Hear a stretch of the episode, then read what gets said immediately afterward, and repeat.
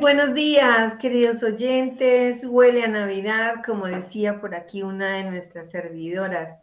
El sol, el aire, las personas, todo nos huele a Navidad. Qué bendición estar aquí en medio de tanta gente tan bonita, en, tanta gente tan especial como ustedes. Gracias por habernos acompañado en nuestro camino de Jericó. Lo hicieron, lo hicieron muy bien porque sabemos que la oración del camino de Jericó es demasiado poderosa y gracias a sus oraciones, pues bueno, nosotros y todos los que estamos en el camino de la defensa de la vida y la familia, estamos protegidos por la bendición y la, y la, gracia de sus oraciones. Vamos a comenzar este programa en defensa de la vida y la familia, dándole infinitas gracias a nuestro Padre misericordioso. En el nombre del Padre, del Hijo y del Espíritu Santo. Amén. Ven, Espíritu Santo de amor, ven a llenar este lugar con tu presencia. Ven a llenar nuestros corazones, a sanar las personitas que están enfermas. Con tu presencia todo, todo se renueva, se renueva la faz de la tierra. Con una sola gotita de la sangre de Jesús derramada en, la, en el camino del Calvario, en su santa eh, agonía, con una sola gotita toda la humanidad cambiaría. Por lo tanto, pidamos esa gotita de sangre para tu casa, pidámosla para tu familia, para esta Navidad, que sea una Navidad distinta. Preparémonos para esto. Preparémonos día a día. Hay, muchos milagros que suceden en Navidad. No le tengamos temor ni, ni tengamos nostalgia. Yo era una de las que tenía nostalgia pero hoy el Señor me ha regalado esa gracia, esa alegría de saber que lo más lindo que pasa en el año es la Navidad. Por eso, Padre Santo, queremos en este momento que te hagas presente en la casa de cada uno de los oyentes de Radio María, de los programadores, de cada uno de sus servidores, desde, desde el más pequeñito hasta el más grande servidor de Radio María, que en este instante reciba tu amor, tu abrazo, tu compañía, tu bendición, Señor. ¿Qué haríamos si no te tuviéramos a ti? Si es que este mundo está muy difícil de vivir, pero si lo vivimos contigo dentro de nosotros, tú mirando a través de nuestros ojos, tú hablando a través de nuestros labios, tú amando con nuestro corazón, todo sería distinto. Todo sería distinto, Padre, porque porque tú eres lo que cada ser humano necesita. Ya fuera de nosotros no hay nada más, porque si, lo, si te tenemos adentro, pues seremos diferentes, seremos buenos, amables, tiernos, misericordiosos. Seremos pacientes, seremos personas de alegría, seremos luz, seremos paz. Por eso en este momento, Padre lindo, queremos ofrecerte esta oración que es maravillosa, que tú la enviaste a Jesús para que nosotros la pronunciáramos. Y sabemos que cuando la hacemos con mucho amor y mucha fe, el infierno tiembla y el cielo se estremece de alegría.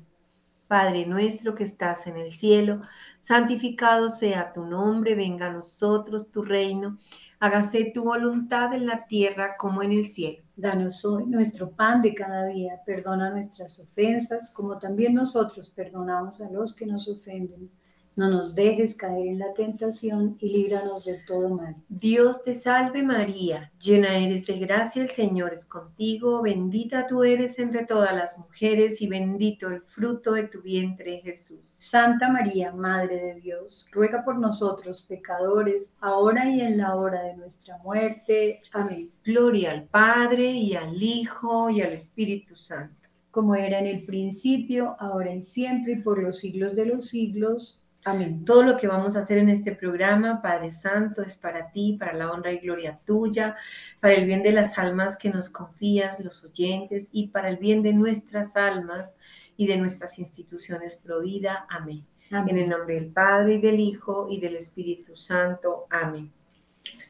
Yo quiero mm, saludarlos también a todos y hacerles caer en cuenta bueno, felicitar también a todos los norteamericanos que hoy están celebrando el Día de Acción de Gracias, que sea mm, de verdad un momento en familia para agradecerse y agradecerle a Dios todas las bendiciones, todas las gracias, los dones que ha mandado a cada persona, a cada familia, cada familia es única, cada familia la ama a Dios de una manera particular y qué mejor momento para de verdad preparar nuestros corazones y ojalá en familia para esa venida del Señor. Ya no nos queda sino un, domingo para preparar esa fiesta de Cristo Rey, de nombrarlo como Rey de nuestros corazones, de nuestros hogares y así empezar a preparar mm, esa gran venida, así como en las casas preparamos eh, sacamos ya lo de Navidad, ya muchas casas ya lo han sacado.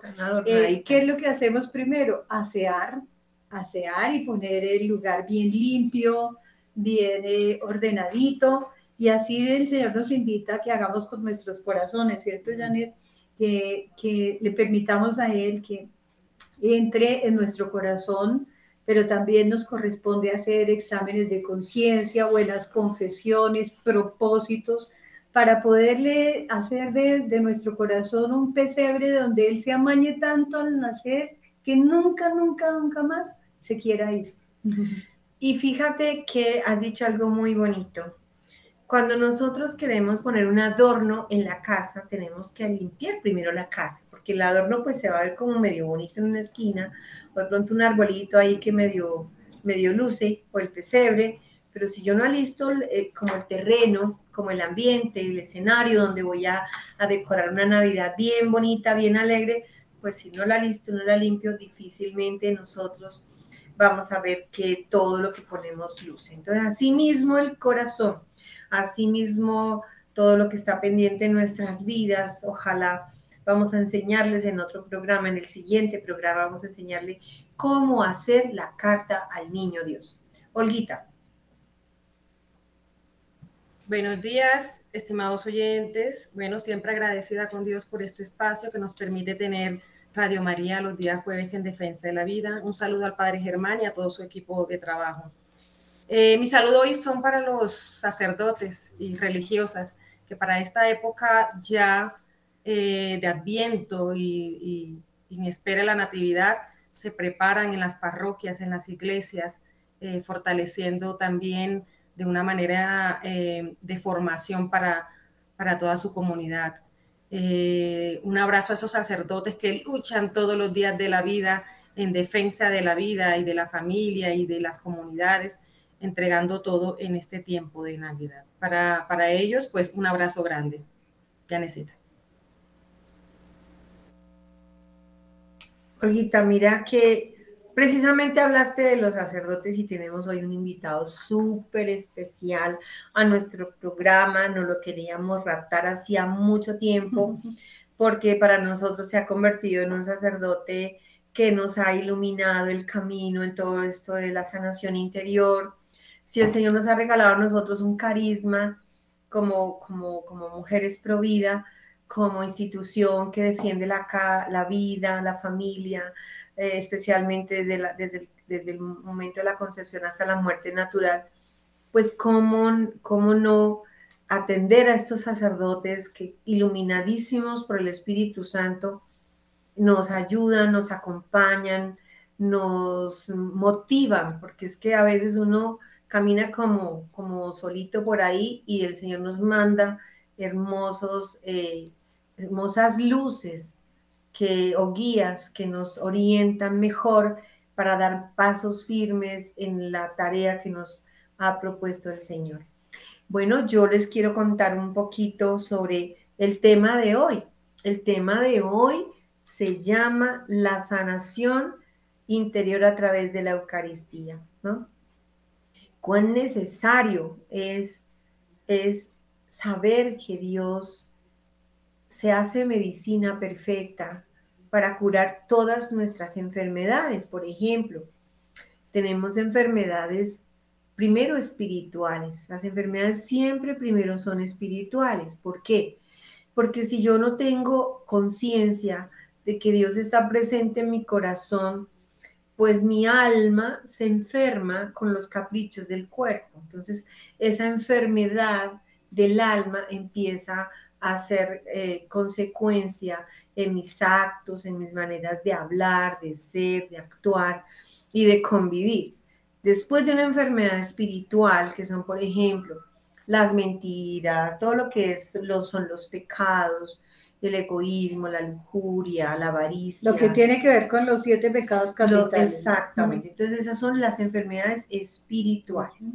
Cuando una persona tiene una enfermedad espiritual, que para nosotros también son como bacterias que se posan sobre nuestras primeras heridas, después si no sabemos curarlas, esas enfermedades espirituales a través de la iglesia, de la confesión, de la Santa Eucaristía, que se va a ser el tema de hoy con el Padre Carlos de Jesús Díaz, entonces, eh, después se convierten en una enfermedad emocional, ¿sí? Y las enfermedades emocionales son las que nos ponen tristes, deprimidos, angustiados, eh, solitarios, y esas dos enfermedades emocionales nos llevan a, a, cubrir esas emociones, esos vacíos con la droga, con el alcohol, con la prostitución. Entonces, ya no solamente es el alma, sino es también el corazón el que empieza a sufrir, porque el corazón no quiere ser malo, pero como dice el Señor en su palabra, termina siendo malo. Y termina haciendo cosas que no, que no quería, como dice San Pablo, hago lo que, lo que eh, no, quiero. no quiero hacer y lo que sí quiero hacer no lo hago. Entonces ya llegamos aquí con el Padre Carlos de Jesús. Qué alegría, Padre, que estés aquí Hola. con nosotros. Bienvenido.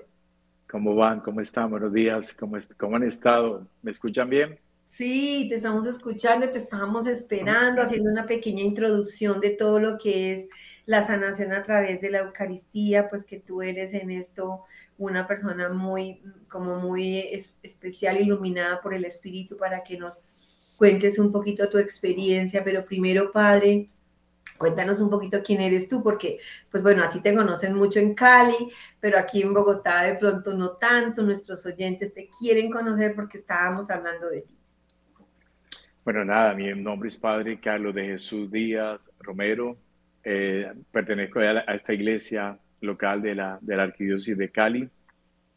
Aquí llevo, voy para nueve años de ordenado sacerdote. En el santuario de Fátima me ordené y actualmente estoy adscrito a la parroquia San Fernando Rey y estoy de delegado arzobispal de la pastoral juvenil.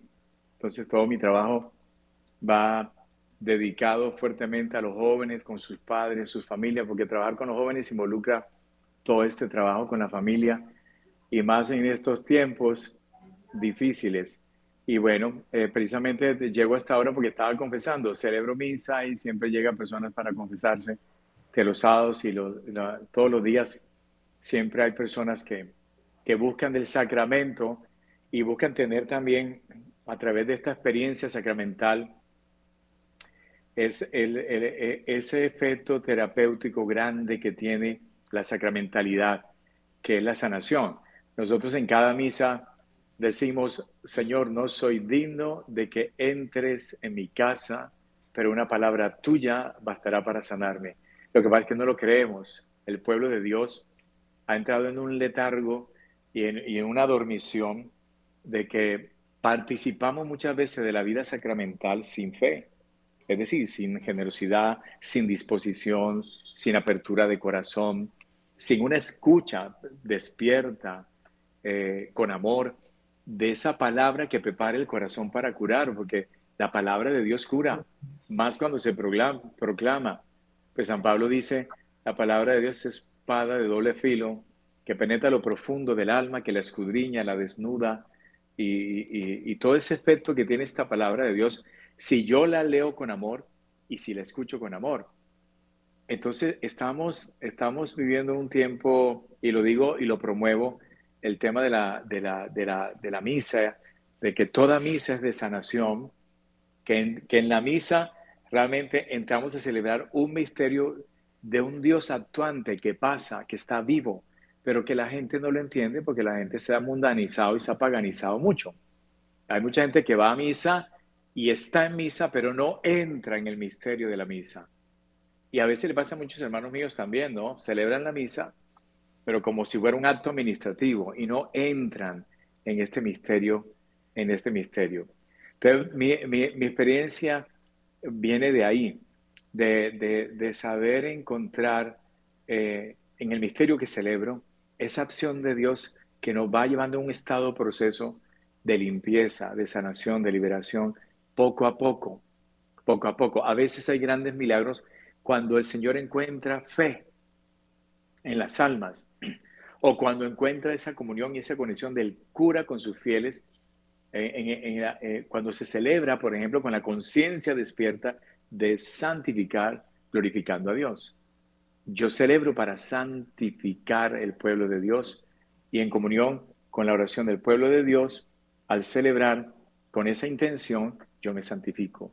Yo me santifico en el ejercicio de la, de la, de la celebración de los sacramentos, pero si lo hago con conciencia eh, de que Jesús está presente y está actuando. Si no, no.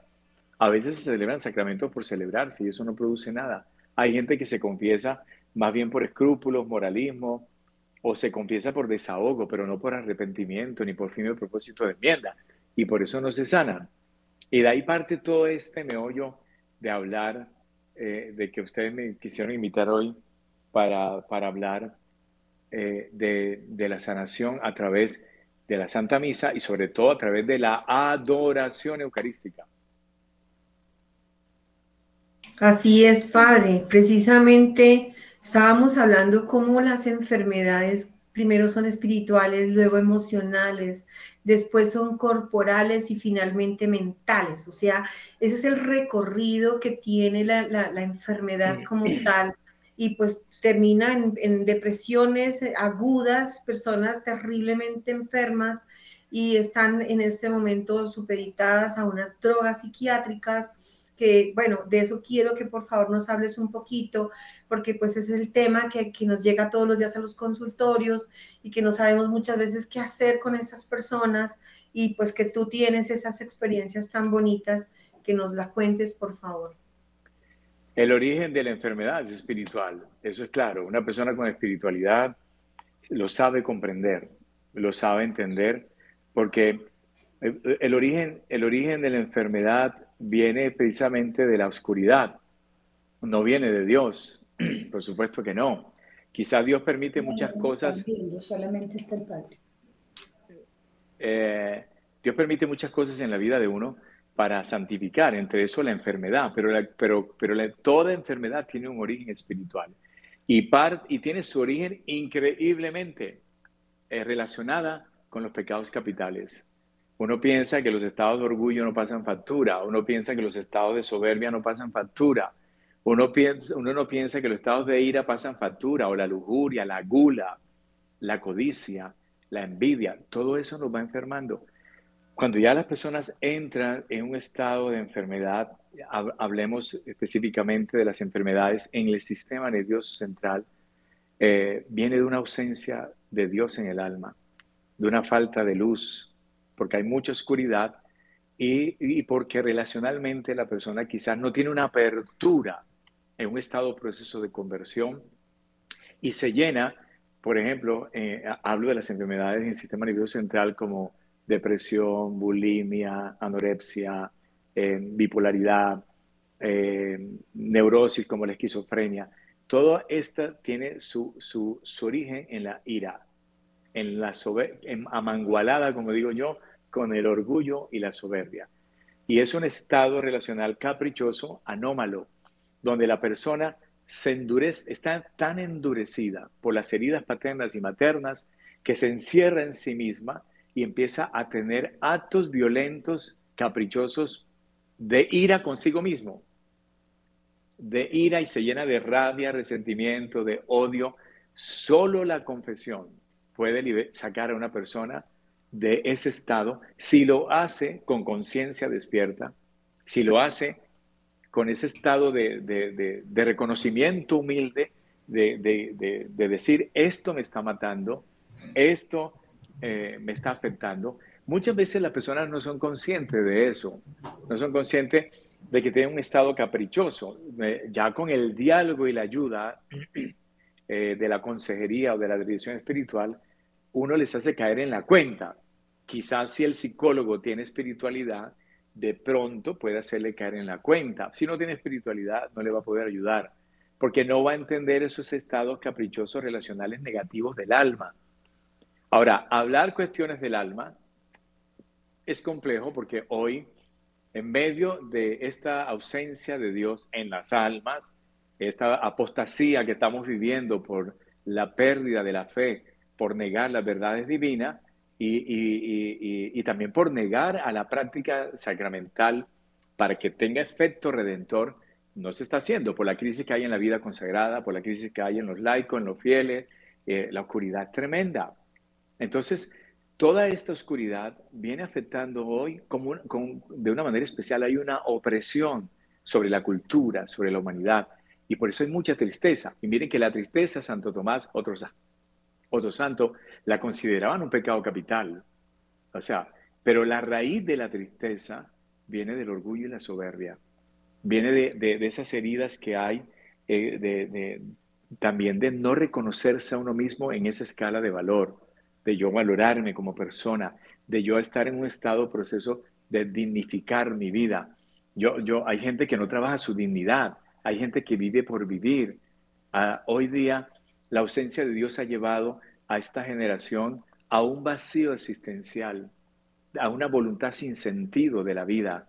Y, es por eso que estamos viendo, Yane, todo esto, todo esto que para eso yo recomiendo mucho el, retiro de penitencia por amor, porque yo conozco muchos retiros, conozco muchas experiencias, eh, pero realmente este ejercicio que como don de Dios se lo ha regalado a ustedes, ayuda en el ejercicio del retiro a identificar las heridas paternas y maternas que afectan mis estados capitales. O sea, mi pecado capital, me, ¿qué me afecta? El por qué soy neurótico, por qué actúo y me salgo de esta manera, el por qué yo tengo envidia permanente, por qué yo tengo soberbia, por qué yo tengo tristeza, el por qué yo tengo gula de esta cosa, por qué yo tengo estos excesos que me enferman porque tarde que temprano me terminan en fe.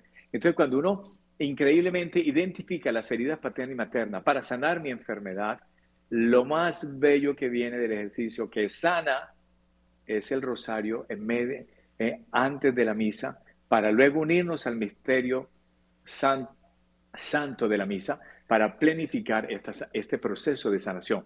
Uno no se sana de un día para otro. Y las sanaciones hoy día van a ser en estado proceso. Eso por la falta de fe. Va, a ser así.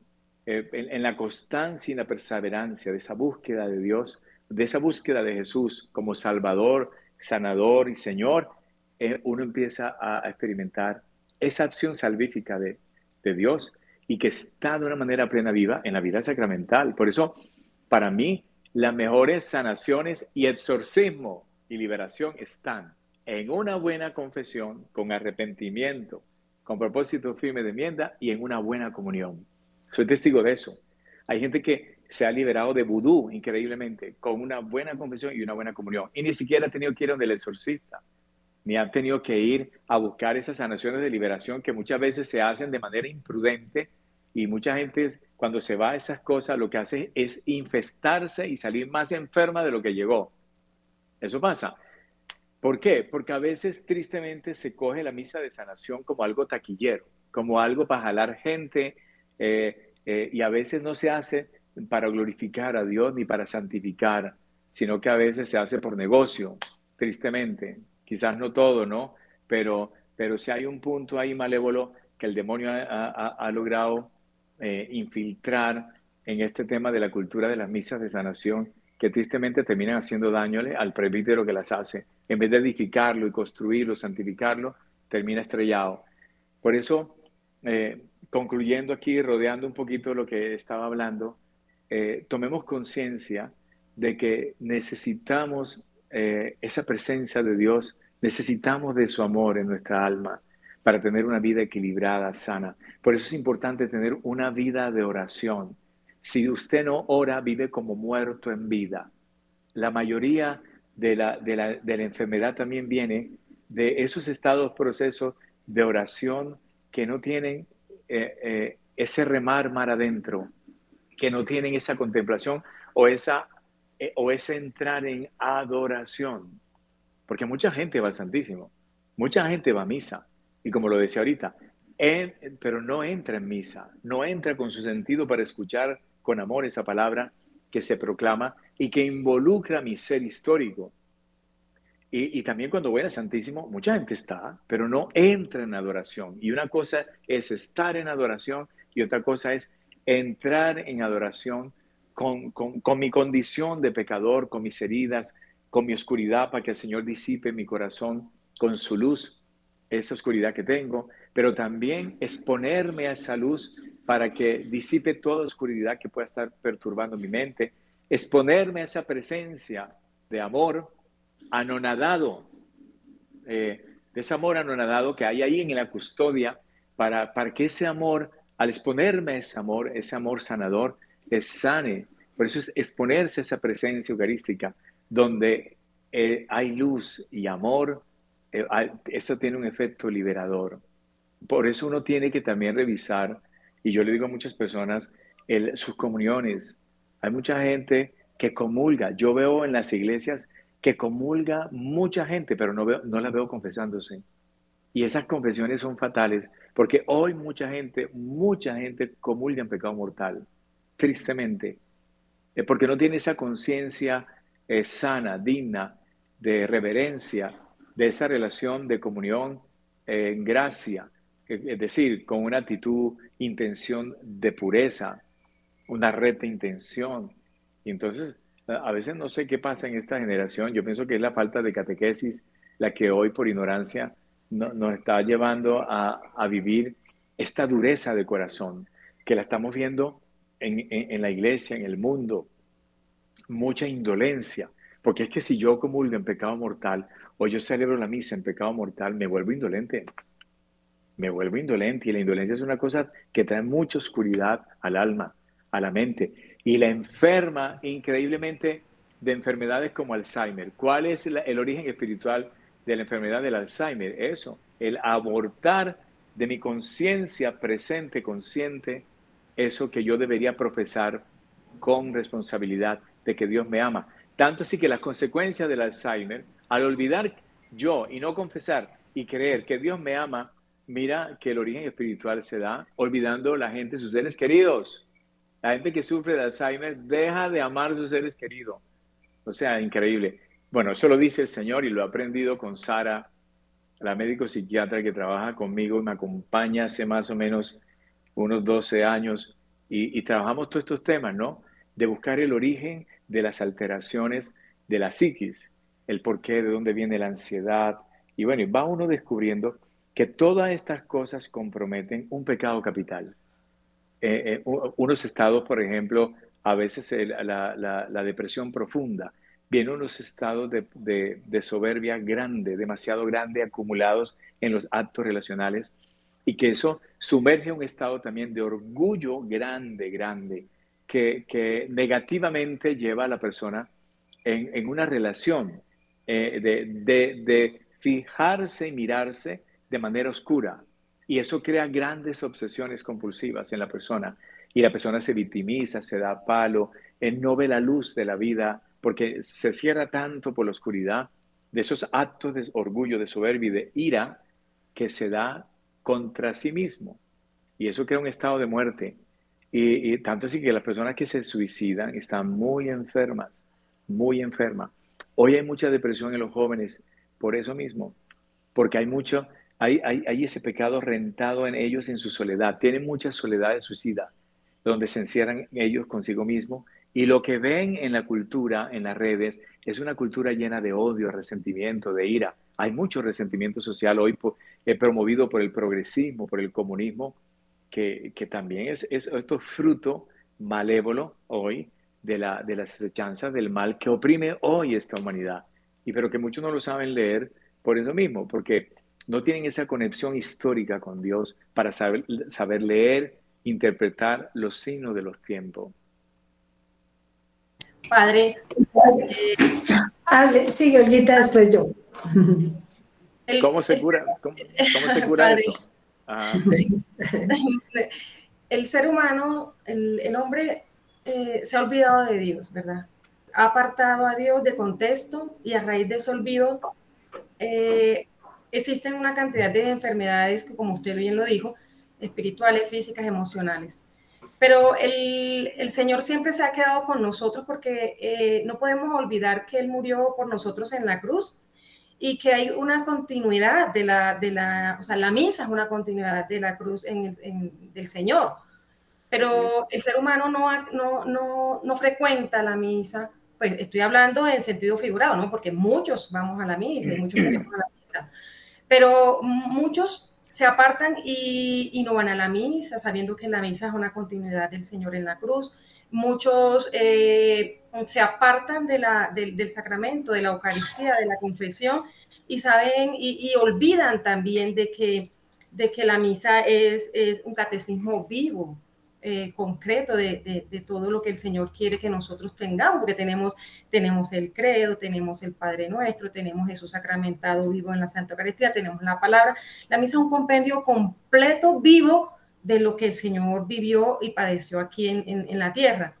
Pero cuando hay ese olvido y cuando llegan todas esas enfermedades, pero a la final el ser humano se va apartando, pero tiene que regresar porque sabe que en la Eucaristía y en la misa está la sanación como usted dijo. O sea, muchos pueden ir a un médico, pueden ir, pero, pero la, la Eucaristía como tal y la misa como tal es, es el, Dios el médico por excelencia y nos da la sanación física, emocional, espiritual. ¿Por qué el ser humano, sabiendo eso, o el Señor mostrándoselo de muchas maneras, por qué busca otras cosas? ¿O por qué se aparta? ¿O por qué busca otro Dios? ¿Sabe?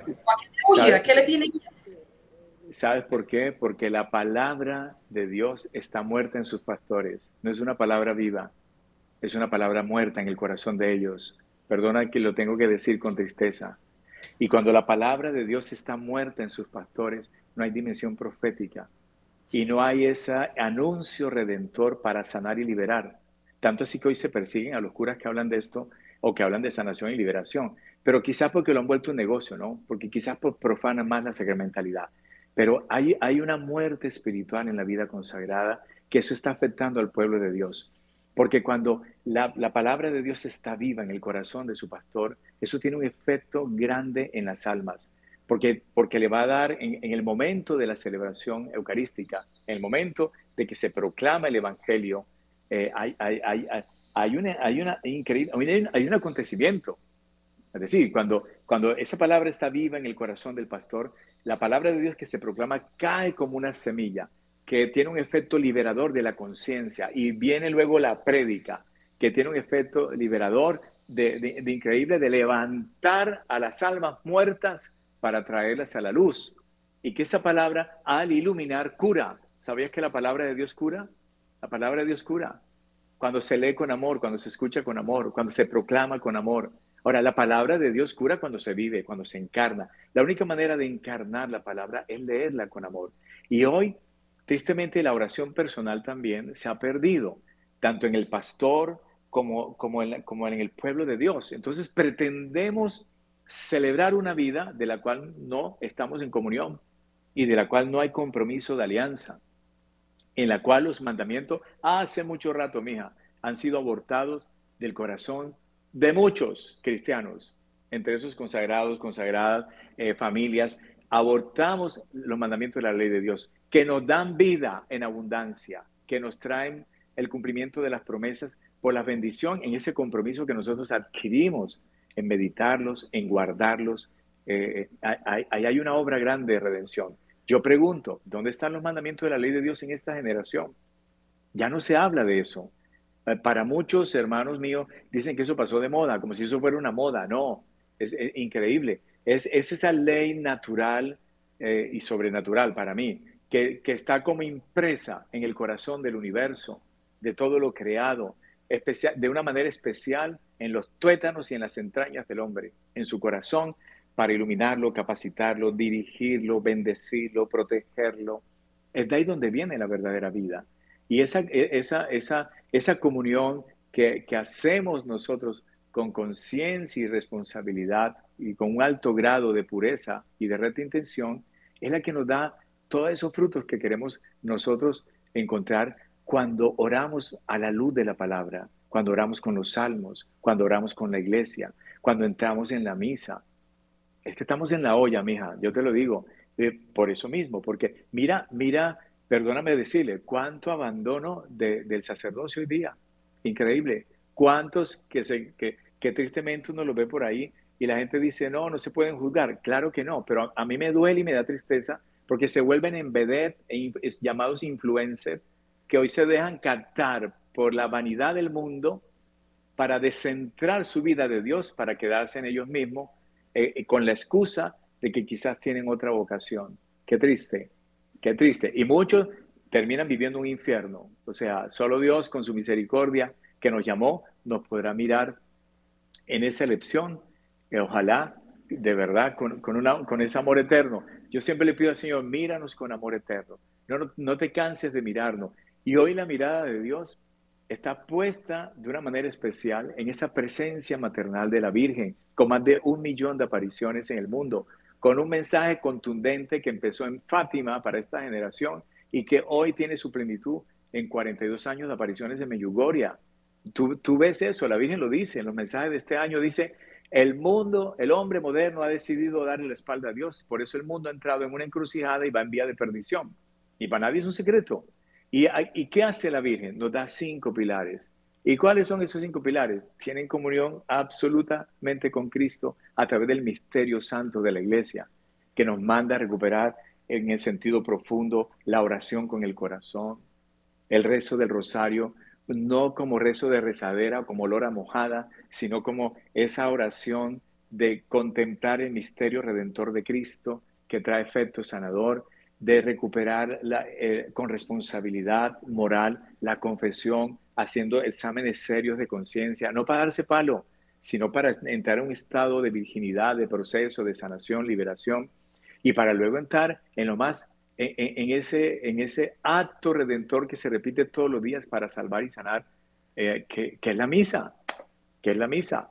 Es más, las misas deberían estar repletas hoy día y, no estaríamos enfermos, sino que seríamos una sociedad eh, con una cultura sana, pero los cristianos se han mundanizado, se han paganizado, eh, y es lo que tenemos en la iglesia hoy día, me da pena decirlo, puro grupo religioso que parecen clubes sociales de entretenimiento vacío, de pura brincadera, de, cosas muy superficiales. No en todo lado, porque hay, mucha gente que se está preocupando por asumir seriamente un proceso dinámico de iniciación cristiana serio, de una buena iniciación cristiana, de una buena catequesis, donde, donde hay elementos para que tengamos una oración personal profunda, como lo pide la Virgen en Medjugorje.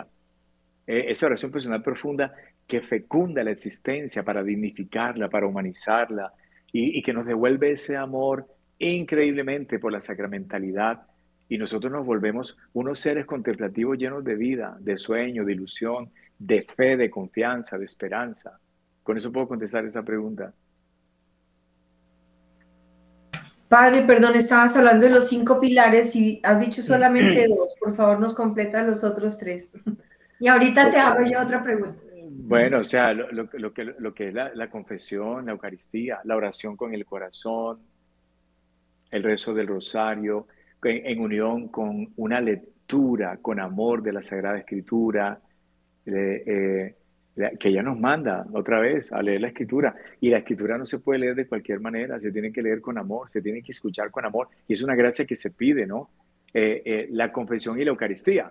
y el ayuno. Y el ayuno, y el ayuno Oh, qué bueno que lo tocas y me lo recuerdas, porque mira, hoy día estamos llevados y enfermos por la falta de, penitencia, de abstinencia. Eh, hoy, hoy, increíble, estamos, mira, la mayor enfermedad hoy, si vamos a hablar de enfermedad eh, por ausencia de Dios, está, la mayor enfermedad de esta generación está que tiene enfermo los sentidos y los sentimientos. Y lo único que cura eso es el amor de Dios, expresado en la vida sacramental con una vida de oración eh, que, la, que la Virgen nos llama nuevamente. Somos flojos para orar. Vamos a rezar el rosario y echamos una almohada y una sábana. Vamos, increíble. A mí me sorprende eso, cómo no hay disposición generosa para tener una oración personal. O sea, ¿qué es alimento para mi alma? En cambio, nos vamos a practicar yoga o, o reiki o otras cosas y enseguida nos amarramos el moño, el, pelo y ponemos una y, nos, y, colocamos unas posturas donde abrimos el mundo espiritual de una manera irresponsable, como si no tuviéramos mundo espiritual. y nos metemos en camisa de once varas. Nos disponemos para hacer otras cosas en disciplina, pero en cambio para la vida espiritual no, no. O sea, nos, cuesta, hay una sedia, una pereza que es el demonio de todo, el demonio de, que hoy, el demonio de la pereza, de la sedia, que hoy tiene increíblemente frívola la vida consagrada. Los tienen el, el desaliento, apatía, frialdad. Y es que mientras no se vuelva a calentar la vida consagrada, mientras los, los pastores, los sacerdotes, no echemos fuego en el corazón, no lo encendamos nosotros mismos, el pueblo de Dios va a estar muerto. Y lo que te digo, y lo digo, y me importa que me critique, eh, si el pueblo de Dios está muerto es porque la palabra de Dios en los pastores está muerta, no está viva. Eso, eso eh, lo digo y tenemos que revisarnos todos, desde jerarcas para arriba y para abajo, porque la iglesia tiene, la iglesia tiene fuego. Hay una zona, la iglesia siempre está en una zona de fuego, porque el Espíritu Santo está presente, eh, vivo en medio de esa sacramentalidad que se celebra. Otra cosa es que yo no esté en comunión con ella por el pecado. Uy, padre, es que todo lo que usted ha dicho en tan poco tiempo es demasiado importante, demasiado profundo. Me gustó mucho la frase cuando dice del estado caprichoso del alma, porque eh, algo importante y algo que se ve muchísimo es que eh, no aceptamos que estamos heridos. Y si no aceptamos que estamos heridos, muchas de esas heridas no dependieron de nosotros porque estamos heridos estas veces desde el momento de la concepción, como nos concibieron papá y mamá, como lo que vivimos en el vientre materno. Pero eh, hay algo también que quería como preguntarle, porque si es cierto lo que usted dice con respecto a los sacerdotes y a las personas que vamos a diario a misa, que rezamos el rosario y se nos rutiniza y, entramos igual y salimos igual. Entonces, ¿cómo despertar, cómo, cómo ese capricho, ese estado caprichoso del alma, cómo enderezarlo, cómo despertar ese, esa conciencia para que yo acepte que, bueno, yo ya entré en los caminos de Dios, yo quiero que el Señor rey de mi corazón, pero todavía por ese capricho del alma no acepto que estoy herida y como no acepto que estoy herida, hay muchos sacerdotes también estar heridos nosotros, entre, paréntesis, les insistimos mucho a, los, a las parejas de novios que por favor no se casen heridos, que primero sanen sus heridas y así deberían ser los sacerdotes, por favor no se ordenen heridos, sanen primero sus heridas.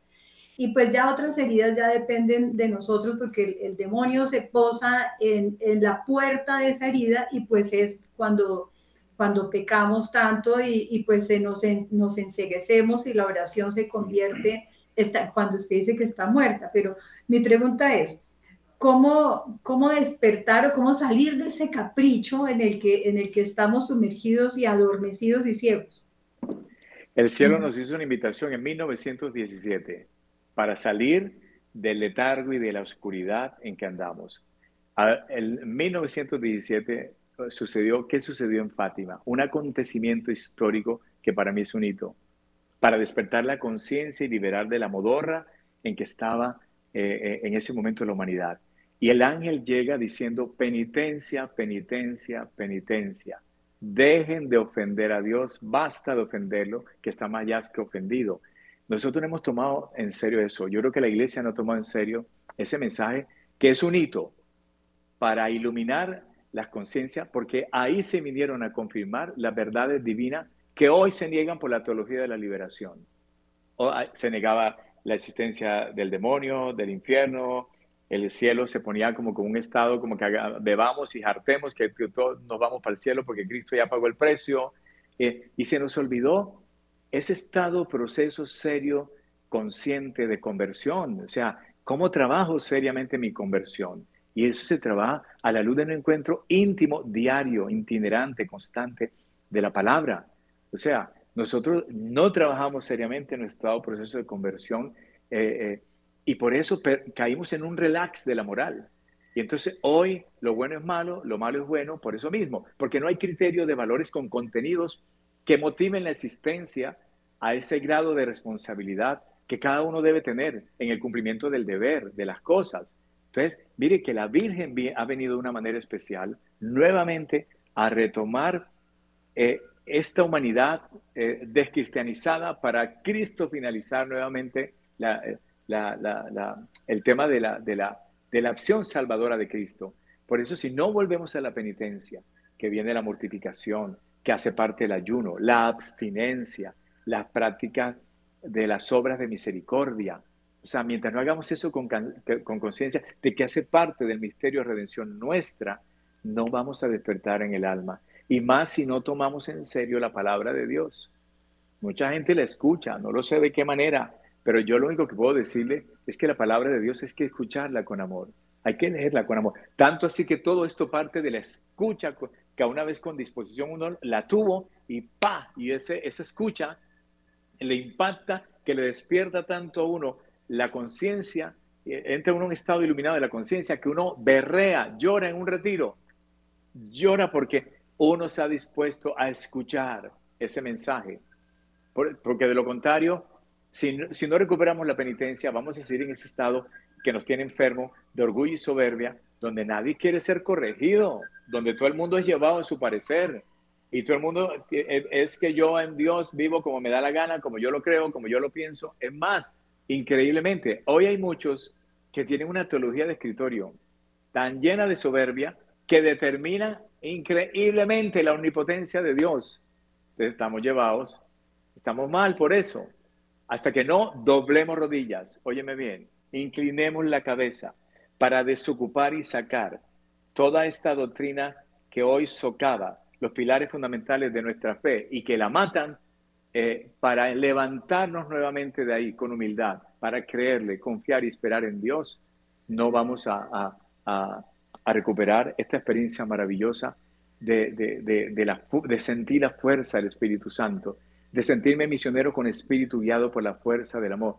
No hay cosa más bella en mi vida que es que yo sienta que es Dios quien me dirige, que es el Espíritu Santo el que me ilumina, me capacita para predicar, para catequizar, para también para para profetizar también. Es que hoy no hay, yo, yo a veces digo, ¿dónde está la dimensión profética en los cristianos? No se ve por ningún lado por eso. Entonces, Clarita, hay que volver a la penitencia y tomarla en serio. Creo que Fátima ilumina mucho el tema de la penitencia y el porqué de la penitencia. Y es toda una catequesis interesante que la Virgen nos la da para, para, para que despertemos y tomemos conciencia de que somos un plan de Dios y que no hay otro camino que el bien o el mal, que el infierno o el cielo, que la muerte o la vida, que bendición o maldición.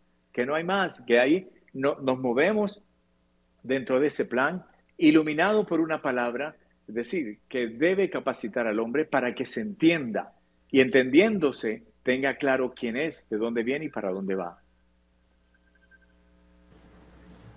Padre, padre pues, ah, ya pues mire, padre, eh, definitivamente son tantas las cosas valiosas que podemos sacar de, todo, de toda esta enseñanza, pero también quisiéramos saber si podíamos contar con toda esta bendición de su, de su experiencia, de su profunda catequesis eh, frente a la maternidad y a la paternidad, que sería ya otro programa, pero sí, eh, yo quiero, ya se nos acaba el tiempo, lamentablemente, pero yo sí, quisiera hacer un pequeño, mm, yo sé que no, no se puede, pero, pero una síntesis muy cortica de por qué sí la Eucaristía sana, por qué sí sana y por qué tú recomiendas como sacerdote en dos minutos la Eucaristía, la comunión para sanar, especialmente con los sacramentos de las grandes promesas de Jesús eh, que nos dejó a través de grandes enseñanzas. Eh, en el Evangelio, Él vino a curar, Él vino a sanar, Él vino a liberar. Y vino a curar, a sanar y a liberar al hombre de su condición caduca, efímera. Eh, vino a liberarlo de, y redimirlo, o sea, de todo eso que lo aparta de Dios, de aquello que lo esclaviza, de todo aquello que no lo hace feliz.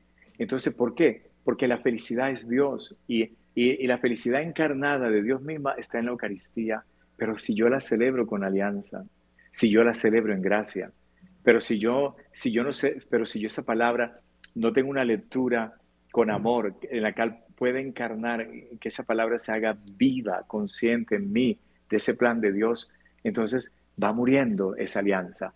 Hoy es triste ver cómo hay eh, en medio de la celebración, estando el que es la luz y la vida, hay mucha oscuridad por la falta de asumir y de encarnar esa palabra que da vida.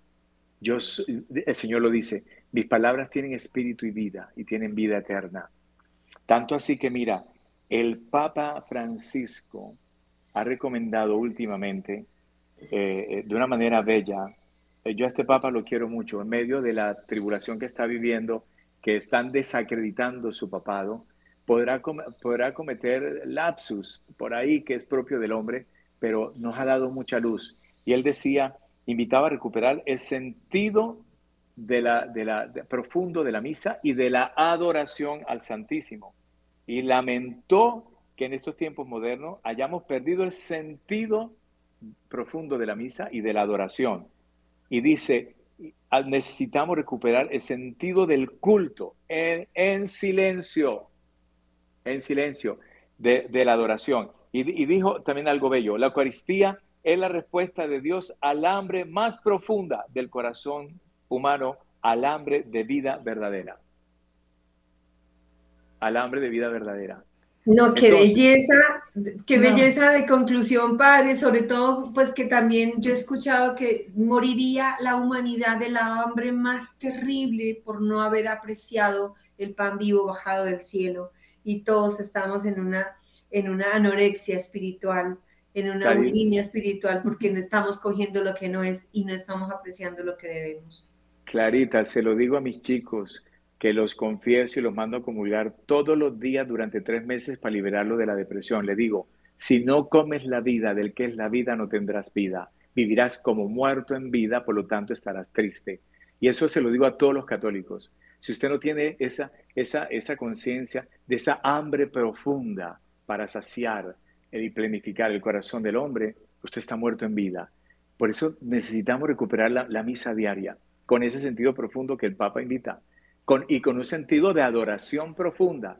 Y hay que devolverle a la misa el silencio. Eh, él, lo pide y lo ha pedido que después de la comunión los cantos bajen y haya un silencio profundo. Entonces, bueno, quedan cinco minutos. Por acá me no, uno, uno, uno, uno. Ya, bueno, un minuto. Bueno, gracias por la invitación. Dios les bendiga.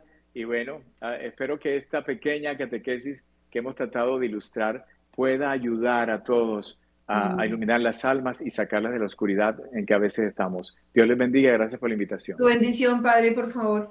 Que el Señor derrame su gracia y su bendición sobre la vida de ustedes, bendiga a sus familias, sus pueblos, en nombre del Padre, del Hijo, del Espíritu Santo. Amén. Amén. Muchas gracias, Padre. Gracias, Padre. Dios lo bendiga. Con mucho cariño. Hasta luego. Buen día para todos. No cuelgue, no cuelgue. ¿No cuelgo?